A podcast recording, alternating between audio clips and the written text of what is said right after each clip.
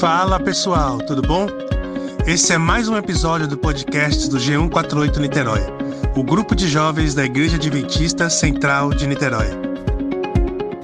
Fazemos vários encontros semanais para discutir e aprender um pouco mais da palavra de Deus. Quer saber mais sobre nós? Procure a gente no Instagram, arroba G148 Niterói ou no Facebook e vem participar ao vivo conosco.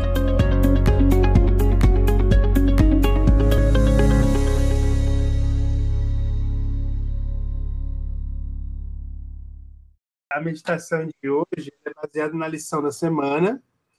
É, a gente estudou durante essa semana a lição número 7 do, da lição dos jovens, que é o capítulo 7 de Romanos. E a gente vê, essa lição dessa semana ela falou muito sobre justiça, sobre lei, e porque o capítulo 7 de Romanos fala sobre lei, o título da lição era Mortos para o Pecado. E, e eu e Janete até tivemos algumas conversas aqui essa semana sobre essa lição, algumas discussões. E, e na sexta-feira a lição tem aqui um trechinho que é justamente para meditação de pequeno grupo, e eu queria. Eu vou ler tem umas perguntas, a gente faz as perguntas, a gente conversa, e aí é isso aí. É, o, te, o, texto base dessa meditação está em Romanos, é, capítulo 7, verso 6, que fala o seguinte: Para que sirvamos da maneira, é, da maneira nova, segundo o Espírito, e não da maneira antiga, segundo a letra. Então, para que sirvamos da maneira nova, segundo o Espírito, e não da maneira antiga, segundo a letra. A lição, ela falou muito disso, né? Sobre é, é, esse, esse serviço, esse, essa nova vida em Cristo, esse, renascimento, essa, é, é, o, estar morto para o pecado e, e, revivido para uma nova vida ao lado de Cristo. E aí era até uma discussão, uma conversa que tive com o Janete sobre o que significa esse estar morto para o pecado e, e estar morto para o pecado, mas continuar sendo pecador, né? A gente teve até conversamos um pouco sobre isso durante a semana. Mas aí é, a lição, o te, eu vou ler o textinho aqui que tem, e a gente vai conversando. Fala o seguinte: grande parte dos avanços que a reforma protestante possibilitou foram fruto de uma visão de mundo baseada na compreensão do livro de Romanos. Uma delas residia no fato de que a transformação social não aconteceria com a mera submissão do homem às leis estabelecidas, mas apenas se a humanidade elevasse o padrão das suas leis. A mensagem de Romanos nos coloca diante de um povo que não vive apenas pelo que está escrito na lei, mas adota um viver baseado no espírito que rege essas leis. Ou seja, as proibições da lei não podem transformar o coração humano mas um coração transformado tem o poder de elevar os padrões da sociedade. É, a gente falou bastante disso essas semanas, essas últimas semanas, né? Que a lei, ela, a proibição da lei, ela não, ela não transforma, é, mas o coração transformado é através da graça, através do poder de Jesus, do sacrifício de Jesus, é que tem a, a capacidade de, de, de, propagar, de propagar essa transformação, né? Tome, por exemplo, a escravidão era legal que os cidadãos de bem de, de alguns lugares adquirissem escravos como propriedade. Mas, antes mesmo dos primeiros decretos abolicionistas, cristãos de orientação protestante já tinham abandonado a prática, ou sequer aderido a ela. Era um padrão superior ao da lei, o padrão do espírito. E quando o padrão do espírito é adotado, não existem infrações da lei, mas uma revisão delas. É, guarda essa frase. Quando o padrão do espírito é adotado, não existe infração da lei, mas uma revisão delas. Tome, por exemplo, o ensinamento bíblico sobre o adultério. A lei diz que não se deve adulterar. Jesus, porém, elevou o padrão da lei, fazendo-nos enxergar o espírito por trás dela. Tudo o que todo que olhar para uma mulher com intenção impura já cometeu adultério com ela no seu coração. Ao elevar o padrão da vida, Jesus não se opõe à lei, mas diminui a sua importância. Olha, olha, olha que frase bem polêmica. Ao elevar o padrão da lei, Jesus não se opõe à lei. Oh, desculpa, ao elevar o padrão de vida, Jesus não se opõe à lei, mas diminui a sua importância. Para ele, viver pela lei é o mínimo, e os seus seguidores não podem ser cidadãos modelos de mediocridade moral. O cristianismo defendido pela reforma protestante foi responsável por aumentar os padrões da moralidade social, sendo vanguardista na busca pela extinção de práticas totalmente desumanas e cruéis. Essas coisas só foram possíveis porque um homem leu o livro de Romanos e chamou o mundo a praticá-lo. Vamos lá. É, tem até um, uma, uma, frase aqui do John Stott que fala: o coração do problema é o problema do coração. A primeira pergunta que tem aqui é uma pergunta até meio moderninha. É, ela fala assim: é possível adulterar por meio de uma curtida ou de uma postagem nas redes sociais? O que, que vocês acham? Acho que dependendo do que está no coração, né? Eu acho que sim. Como é que funciona? Carol, você ia falar alguma coisa? Não, eu só confirmei, eu falei, com certeza, você pode pode cometer só com uma curtida. Porque às vezes as pessoas acham que é só o ato em si, mas é todo um contexto que vai falar muito mais do que o ato em si. Sim. É porque a gente fica.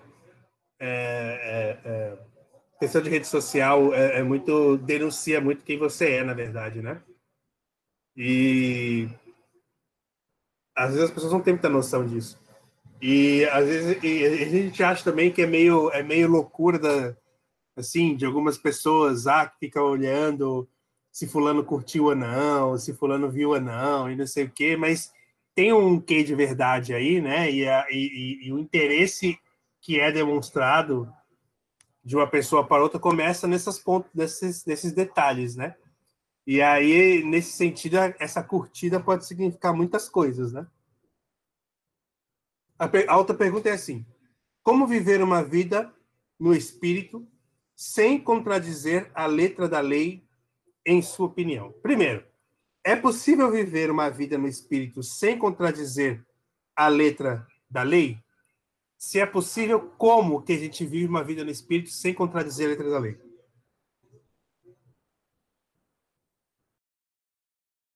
Eu não consigo ver uma pessoa que vive no espírito e contradiz a lei. Eu não consigo ver o contrário. Tipo, eu acho que o natural é que quando você vive no espírito, você vive na letra da lei, porque esse, esse é o processo natural das coisas, né? Agora. Eu acho que essa pergunta está escrita errada. É como, é como viver. É, é possível viver a vida, a vida no espírito e transgredir a lei? É, então, é, isso, isso é impossível. Isso não. Quer dizer, a gente, é, a gente nunca tá 100% vivendo no espírito, né? Porque senão a gente ia alcançar algum nível de perfeição aí, mas é, é um processo, né? O processo do batismo no Espírito Santo é um processo contínuo. Então, o natural é que a partir do momento que você tem, quanto mais relacionamento você tem com Deus e com o Espírito Santo, o processo é de que você peque menos, né? E que sua vida não seja uma vida de pecado, mas o pecado seja uma, uma um, um comportamento desviante, né, que as pessoas falam. Legal. É, isso me lembra muito essa discussão que a gente já teve, que eu, que eu falei que eu tive com o Janete com relação ao morto para, morto, mortos para o pecado, porque a gente estava conversando sobre o que, que, isso significa. Janete, se você quiser falar, eu aceito, viu? Eu não lembro ao todo como é que foi que a gente, qual foi a nossa conclusão no fim das contas. Porque quando a gente fala de morto para o pecado, muitas vezes o significado que vem na minha cabeça, pelo menos, eu acho que de muita gente, e é um significado totalmente erro, problemático, que é, se eu estou morto por pecado, eu não peco mais. E aí, como é que funciona isso, então? Porque que morte para o pecado é essa da qual Paulo fala? Porque esse capítulo 7 de, de Romanos, ele fala muito disso, né? De que da nova criatura, é, que vive uma outra pessoa e que existe dentro dele alguém que ainda quer pecar, mas que ele está morto para o pecado. Como que funciona isso? O que, que vocês acham? Porque o que, que significa estar morto para o pecado? Eu me lembro de um PG que a gente teve lá no início. A parte Noves vai lembrar disso. quando a gente estudou Conhecer Jesus é Tudo, ele fala que a partir do que você alimenta, você cada vez mais diminui uma das naturezas, o lobo ou ovelha. Uhum. Então, o que eu entendo é você deixar a sua natureza lobo tão pequenininha, tão pequenininha, tão morta de fome, porque você não alimenta mais ela, que morrer nunca vai morrer até Jesus voltar, mas ela vai ser assim quase insignificante de tanto que você alimentou a sua boa natureza. Eu acho que está ligado a isso, a, ao que você alimenta.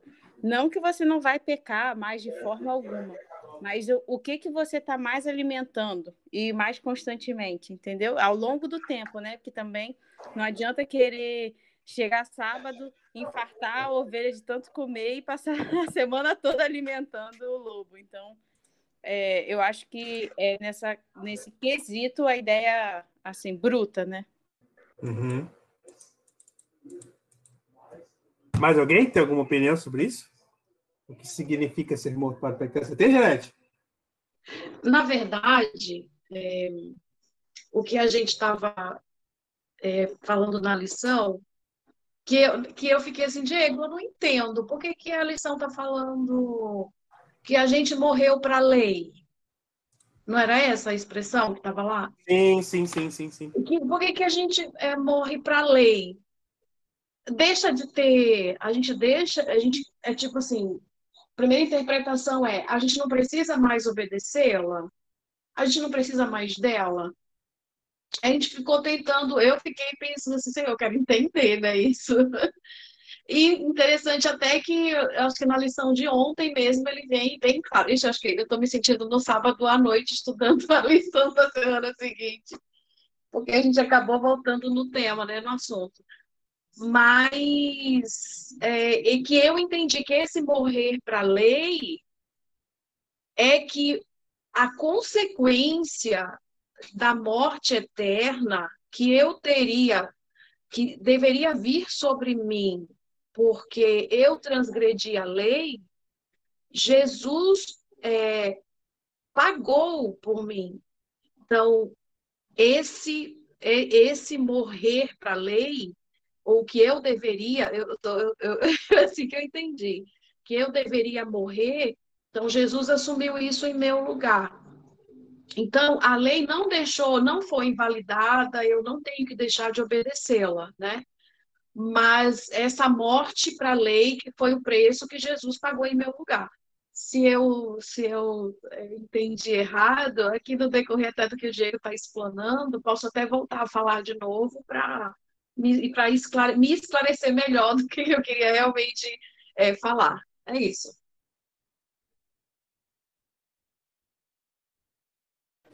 Muito bom. Sabe que eu pensei, pensando em tudo que a gente tem estudado durante essas semanas, eu acho que está muito ligado a, a, isso que a Janete falou e a graça. Então, eu acho que a morte da lei, na verdade, é a revelação da graça eu acho que é essa, essa é que eu, essa, essa foi o ponto que eu consegui ligar do que Janete falou e do que a gente tem estudado nessas últimas semanas. Muito bom, muito bom, muito bom. Tem mais uma pergunta aqui, e é a última pergunta já. É, mas a gente depois pode também continuar falando umas outras coisas que eu pensei aqui. Mas a pergunta é a seguinte: a pergunta assim, eu vou mudar só um pouquinho, só para melhor tentar, tentar causar um pouco melhor. Ela fala assim: como é possível transgredir o sábado apenas obedecendo a lei como está escrita? E eu pergunto: é possível transgredir o sábado apenas obedecendo a lei como ela está escrita? Ah, eu acho que pensando na, na, na forma que Jesus é, mostrou que o sábado deve ser vivido, né? Eu acho que sim, porque ele criticava os fariseus por só guardarem assim, não fazerem nada, né? Tipo, e aquelas leis todas exageradas, né, que tinham na época e tudo. Então, se as pessoas é, entrarem nesse raciocínio, né, do tipo, ah, não pode fazer nada, né, no dia de sábado tem que ficar em casa, não, que nem as pessoas achavam antigamente, antes de Cristo, aí acho que sim, porque Cristo quer que a gente também pense no outro, né, é, que sirva também ao, ao, irmão, né, nas suas necessidades, olhe para o outro também, né? esteja em comunhão, enfim, é, para um bem comum, né? Não fique só na. Tem o descanso que é importante, a parte do descanso, de ficar com a, com a família, mas também tem esse outro lado. Então a gente tem que saber, acho que, é, achar um equilíbrio entre as duas coisas.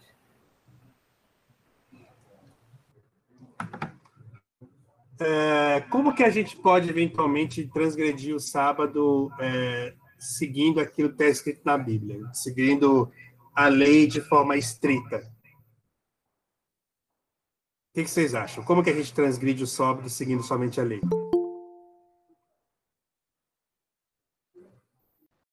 Então, eu acho que, no fim das contas, é, se você é interessante quando você olha Isaías 58, que ele vai falar que é aquele verso conhecido, né, de, de que, como a gente seguia para guardar o sábado, de, de cuidar dos nossos interesses e tal. Só que o contexto do capítulo é interessante, se você leu o que está tá falando antes, é justamente num contexto em que o sábado estava servindo como uma forma de barganha. O povo estava usando o sábado como uma forma de, de, de barganhar com Deus, né? Ou seja, é, eu faço determinadas coisas para receber o favor de Deus. E eu acho que se você segue o sábado por esse caminho, e o sábado é só um exemplo, você pode fazer isso com qualquer parte da lei, e Mateus capítulo 5 fala disso, né, da, da forma como você pode dar a esmola a alguém e o seu coração está completamente corrompido, você tá e Mateus capítulo 5 tem vários exemplos disso, né? Então, não só com o sábado, mas se você usa a guarda da lei de uma maneira geral como forma de barganha, é, é óbvio que você está pecando, né? Porque na verdade o pecado, a gente encara o pecado como sendo o ato em si, mas ele não é o ato em si isolado, né? O pecado ele tem muito mais a ver com o processo, e um processo que começa no, no seu coração, né? Então, é, ele não é simples. Por isso que, ao você reduzir o cristianismo a uma religião de pode ou não pode, ou de, de regras muito claras e muito bem definidas, você acaba por reduzir toda a magnitude da lei de Deus, né? Porque na verdade é uma coisa que começa no coração. Então a tua obediência também vem do coração, né?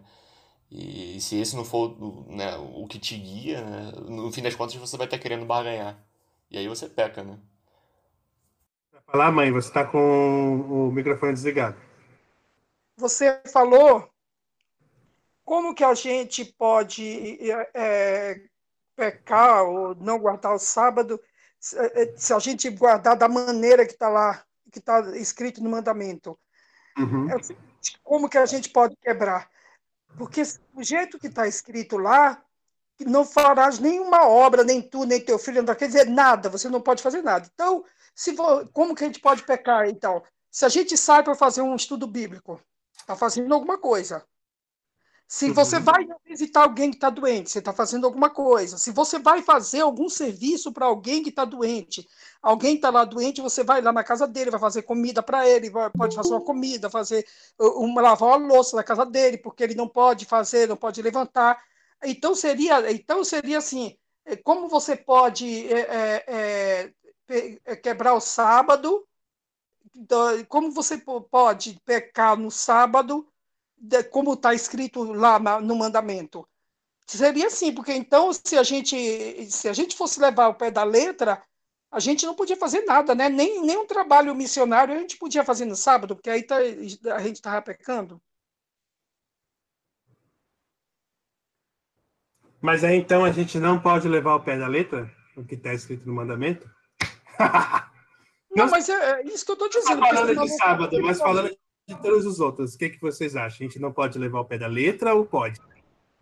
Não, sábado ele é um mandamento que ele é flexível. Ele não, ele não é rígido como os outros. Os outros são claros, assim, ó, tipo, não adulterarás. Tipo, tem ali uma, uma ordem que não dá margem para nada.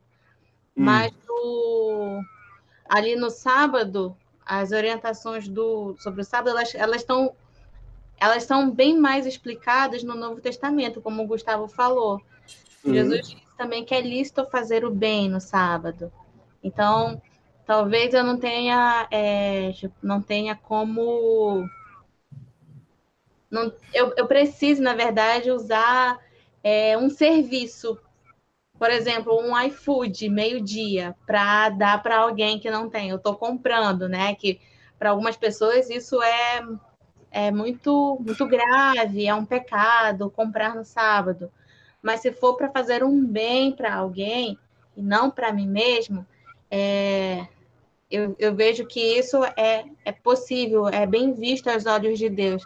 Tanto é que lá em Isaías, é, não estou lembrando agora qual é o capítulo, mas eu vou lembrar aqui, ele fala assim que a gente deve desviar no sábado, desviar o pé de fazer coisas para o nosso próprio interesse.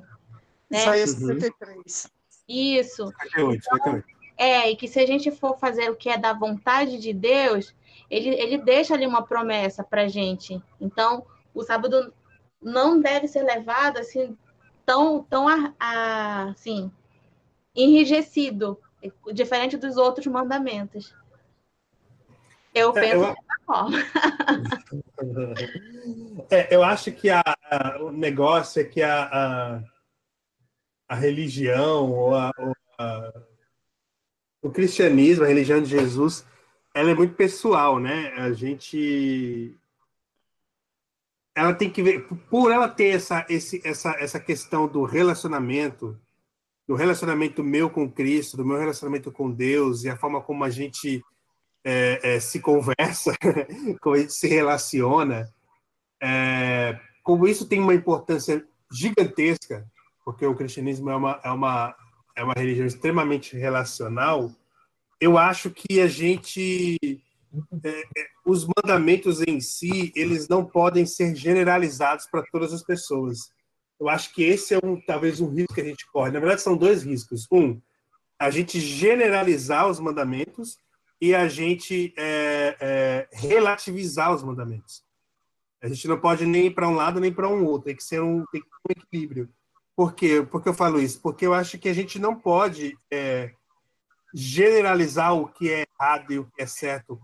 Aí, falando de sábado, por exemplo, a gente não pode generalizar o que é certo e o que é errado no sábado, porque a gente não conhece as, a, aquilo que está no, no coração das pessoas. A gente não conhece a intenção das pessoas. É, eu já tive muitas discussões com minha mãe, por exemplo, que está aí sobre isso, porque ela achava absurdo, por exemplo, é, eu chegar no sábado à noite e, e fazer alguma coisa para a gente comer aqui em casa. Não, não, me, não, me, não me diz coisa porque você achava mesmo. E ela falava, ah, é errado porque você está cozinhando e não sei o quê, e papapá. E eu falava, mãe, mas eu estou fazendo isso daqui para mim é um prazer poder fazer algo para servir para minha família ou para os meus amigos, para as pessoas que estão aqui em casa. É, é, é, tem a ver com serviço para mim, sabe? Na minha cabeça, eu encaro como serviço. E, e, eu, sinceramente, faço isso conversando até com Deus, sabe? É, eu, eu, eu, eu, eu, assim, eu, eu, eu normalmente a gente, eu tenho cozinhado bastante aqui em casa, mais do que Janete, inclusive principalmente nesse último ano. E, e assim, no geral, não só fazendo comidas especiais de sábado à tarde, ou sábado, sábado, sábado sexta-noite, ou domingo, não. No geral mesmo, fazendo desde o arroz e feijão da semana as outras comidas mais legais assim, de final de semana, que são mais é, legaisinhas, né? Mas o mas ato... O momento... Pra... Ô, Diego, mas, mas eu terminar, deixa eu terminar, deixa eu terminar, Depois você me, me, me diz, me é, fala que eu tô errado. Discorda.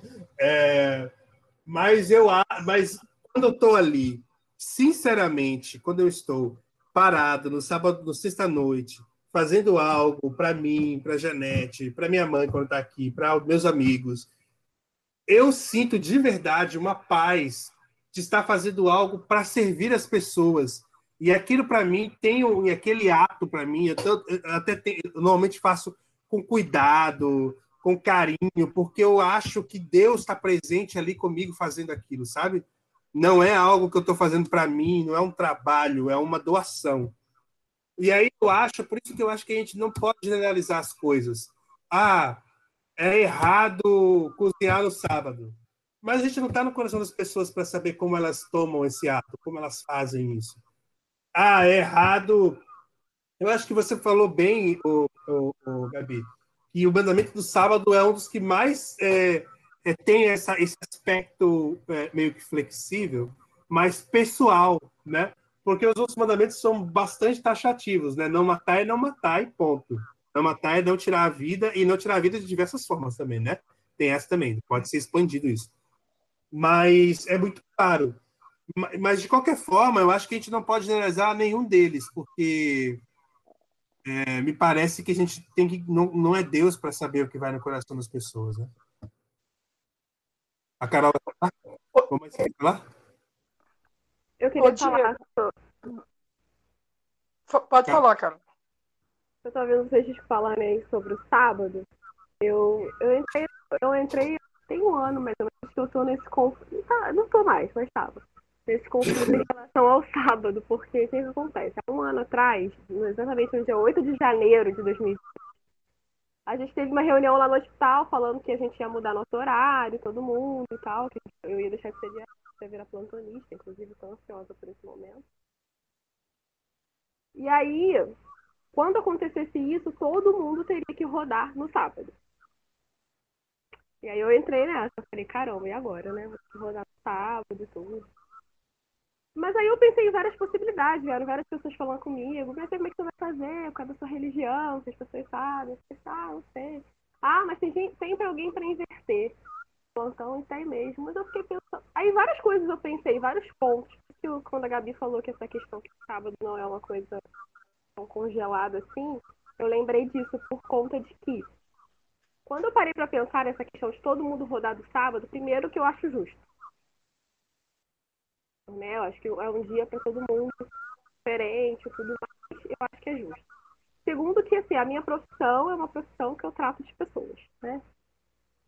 E, cara, o que, que eu fico pensando, cara? Se eu troco o plantão, se eu inverto o plantão e vou no plantão do domingo uma pessoa vem no meu lugar, eu tô colocando alguém no meu lugar para trabalhar, eu tô colocando um servo para trabalhar no meu lugar, sabe? Então eu não vejo diferença. A única coisa que eu enxergo disso tudo é que se eu conseguir inverter um plantão e botar alguém no meu lugar no sábado para eu ir outro dia, eu tô fazendo isso pela igreja, não por mim. Porque eu, de qualquer forma, eu tô rompendo o mandamento porque eu tô colocando alguém para trabalhar no meu lugar. Só que eu não vou expor a igreja. Essa é a diferença. Por isso que eu acho que é extremamente relacional. Eu entender o sábado, eu entender por que, que eu estou indo trabalhar no sábado, por que, que eu estou indo servir no sábado. Independente, isso é relacional. O que, que eu vou fazer com esse dinheiro? Não estou falando de dinheiro, estou falando de recebimento, estou falando de serviço. O que, que eu preciso fazer? Se realmente o melhor é eu colocar alguém no meu lugar ou eu ir. O que, que eu estou sendo mais cristã de fazer, sabe? Ou eu estou fazendo isso simplesmente por não expor a igreja de que, ah, lá, um membro batizado tem que trabalhar na casa. Olhando, assim, para o tipo de serviço que eu faço, sabe? Que eu faria. Consegue entender onde eu quero chegar? Então, assim, independente, hoje em dia eu já tenho uma cabeça super, uma opinião super formada em relação a isso. Tudo. Mas foi uma coisa que eu refleti muito. Assim, cara, tá, tudo bem. Mas a gente não pode colocar os servos na nossa porta pra dentro pra trabalhar também, sabe? Então, tipo, eu vou lá e coloco, pago alguém pra fazer pra mim. E aí, qual é a diferença? O que eu tô fazendo de diferente? Eu não ir pro sábado, simplesmente. É uma, é uma, é, é uma questão a se pensar mesmo. Não tinha pensado dessa forma, sobre se você trocar o plantão, você de qualquer forma tá colocando alguém lá. Exatamente, eu tô fazendo. O que, que o mandamento fala? Para você não colocar ninguém para fazer o seu serviço também. Ah. Mas a gente precisa de alguém lá. A gente precisa de alguém lá no, no, no hospital para atender os pacientes, sabe? A gente vai deixar o quê? Não, na UTI ninguém trabalha no final de semana. Ninguém trabalha no sábado. É, eu, já, eu já ouvi falar, eu já ouvi falar de algumas pessoas que trabalham assim na área da saúde que elas o que elas fazem no sábado eles trabalham só que eles o dinheiro o dinheiro que eles ganham no sábado eles não usam para eles não usam para sabe como salário assim que você usa para pagar suas contas fazer? Ou você você investe alguma coisa na, na igreja ou você dá para os pobres ou alguma coisa assim. Eu já ouvi muita gente falar isso sobre quem trabalha no sábado e porque na área da saúde precisa mesmo trabalhar, não, você não vai deixar, o médico não vai deixar de trabalhar, vai deixar o paciente ali nada. Então, eu já ouvi muita gente falar sobre isso, entendeu? Agora, Diego, com referência ao que você estava falando, o que eu acho, assim, de você, vamos dizer assim, se você faz chegou a visita na sua casa, você não tem a comida suficiente, não tem o caso aí, tudo bem, você vai fazer. Mas você, às vezes, deixar de fazer, no, pode fazer no, na, na, sexta alguma coisa e deixar, pra, não faz, deixar fazer no sábado, eu não, eu, eu não sei.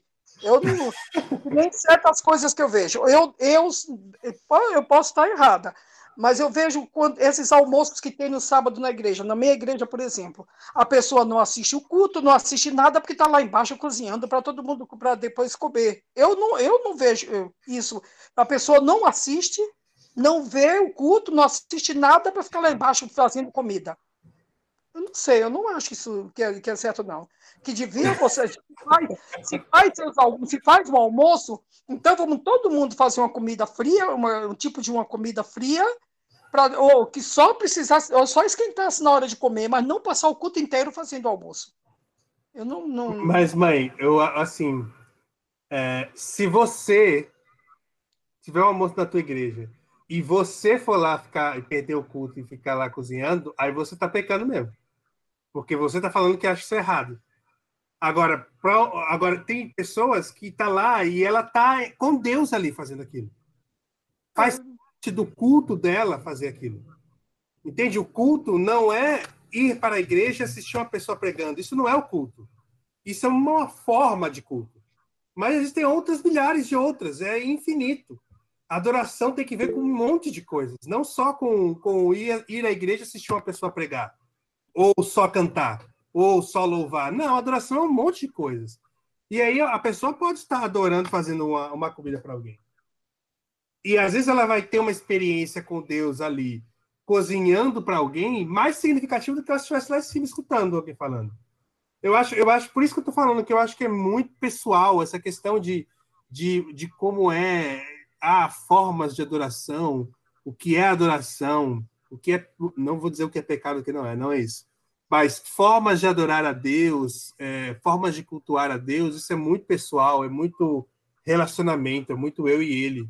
E aí a gente, eu acho que a gente erra, e para mim os fariseus erravam nisso, de quererem é, generalizar coisas, regras, é, e de quererem se é, colocar para outras pessoas é, pesos que eram pesos para eles para eles era errado andar, sei lá, um quilômetro do sábado. E aí eles colocavam esse peso nas costas dos outros. E, e isso, e para mim isso está errado, porque é, a pessoa, é, quem, quem, cada um tem que carregar o seu próprio peso. já, é, já é ruim carregar o seu próprio peso, carregar o peso dos outros ainda. Fala aí, Zoa. Tá com o dedo levantado aí uh, online, fala. Falando aí sobre essa parte da, dos fariseus, né? Aí eu lembrei lá de Gálatas com os, os discípulos, os próprios discípulos. Mesmo depois de Jesus ter morrido é, pelos, pelo, pelo, pela humanidade, eles ainda assim optavam por aquela parte de querer voltar àquelas tradições que eles viviam. Uma delas era a questão da distinção entre judeu e gentil. É, circuncisa ou não? É, vai ser salvo ou não vai ser salvo? Mesmo Jesus já tendo morrido e sendo o intercessor, eles ainda assim tinham aquele costume de querer voltar à forma de, de, de, demonstrar as coisas. Ah, se eu não demonstrar as coisas, Deus não vai gostar de mim, ou ele não vai me aceitar. Realmente, essa questão de adoração é muito pessoal. E, e, eu acho que cada pessoa vai ter a, a, a sua parte de, de entendimento de forma diferente, de adoração propriamente dito, porque todo mundo é diferente.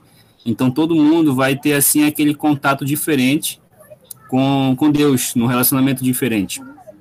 Essa, essa parte vai chamar atenção.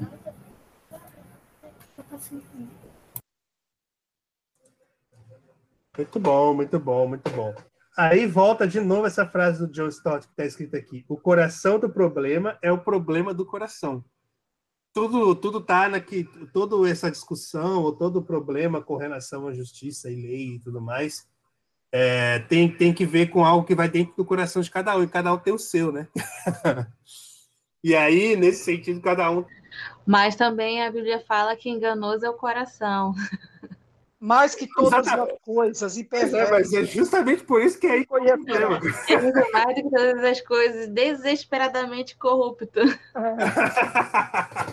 mas é Quem conhecerá, por isso que o problema está aí. por isso que o problema está nisso, né? Esse que é o negócio.